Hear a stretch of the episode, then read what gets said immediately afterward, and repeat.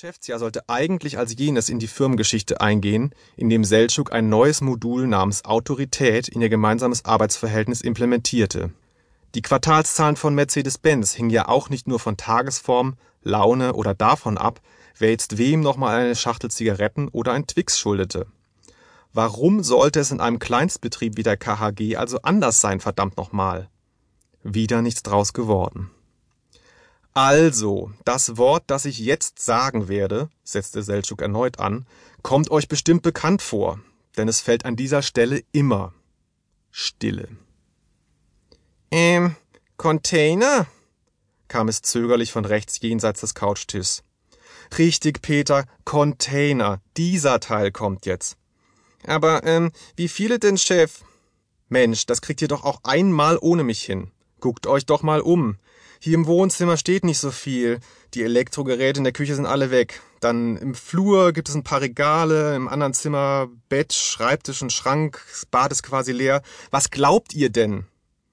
Einer, triumphierte Kalle jetzt, als habe er gerade Freikarten für eine Motorradstuntshow geschenkt bekommen und sich in freudiger Erwartung bereits einen anzapfbereiten Bierhelm aufgesetzt. Genau, einer müssen wir halt sauber arbeiten, alles längs reinlegen und schön klein machen. Ey, bloß keine Hohlräume. Wenn wir nachher für einen zweiten Container zum Hof zurück müssen, verlieren wir locker eine Dreiviertelstunde. Macht das Ding voll bis Ultimo. Abdecknetz liegt drin. Ultimo? fragte Kalle zögernd. Bis oben!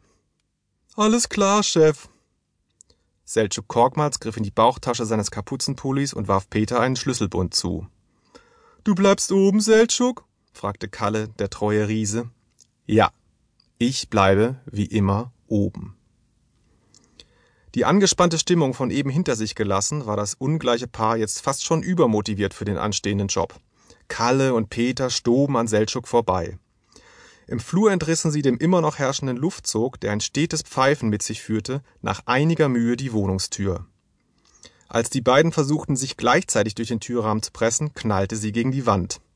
Arme Tür, dachte Seltschuk. Im Treppenhaus spielte das Trampeln der zwei Männer, das vereinzelt von Gelächter und Gejohl überlagert wurde, nun ein beachtliches Polterdecrescendo. Seltschuk trat ans Fenster, drückte es zu und öffnete es dann ganz. Das tat er genau in dem Moment, als vier Stockwerke unter ihm seine Mitarbeiter auf die Straße taumelten. Ein toller Anblick. Die beiden wirkten wie zwei aus einem Quarantänestall entflohene Schafe, die begeistert in die Freiheit sprangen. Jetzt kam Karl-Heinz Gerlings und Peter Stäubens großer Moment. Und Action. Wenn es darum ging anzupacken, waren Seltschuks einzige unbefristet Festangestellte unschlagbar. Besonders Peter, der rätselhaft Wortkarge, den man nie zu Hause abholen oder, wenn es doch mal spät wurde, nie dorthin zurückbringen durfte, konnte trotz seiner schwindsüchtigen Statur unglaubliche Mengen an Sperrmüll zerkleinern, tragen und entsorgen.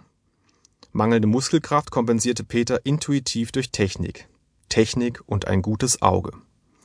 Aus welchem Teil von Peters dürrem Körper sich die viele Energie speiste, blieb Seltschuk allerdings ein Rätsel. Stäubi, wie Peter von engen Freunden genannt wurde, ernährte sich quasi ausschließlich von Leberkäsebrötchen und Sprite. Kalle und Peter bildeten das beste Haushaltsauflösungsteam, das Seltschuk Korkmaz in 15 Jahren Berufserfahrung untergekommen war.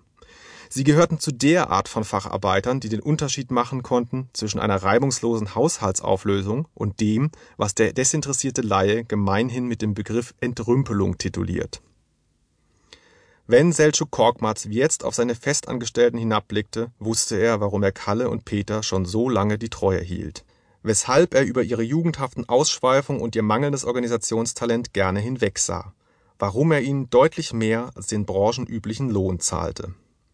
Letzteres konnte er sich finanziell im Übrigen problemlos leisten.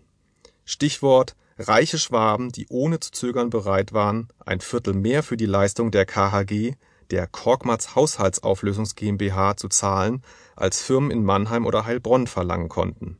Noch wichtiger aber Stichwort Antiquitäten (neudeutsch Vintage). Im Gegensatz zu vielen seiner Kollegen hatte Seltschuk früh vermutet, dass die meist wohlhabenden Menschen dieses Landstrichs mitunter Einrichtungsgegenstände von einer Qualität zum Sperrmüll gaben, die anderswo keine drei Stunden im Schaufenster irgendeines Innenmöbelladens bestehen könnten. Damit lag er absolut richtig für manches Mobiliar, das er zu entsorgen hatte, würden vor Berliner oder Kölner Einrichtungshäusern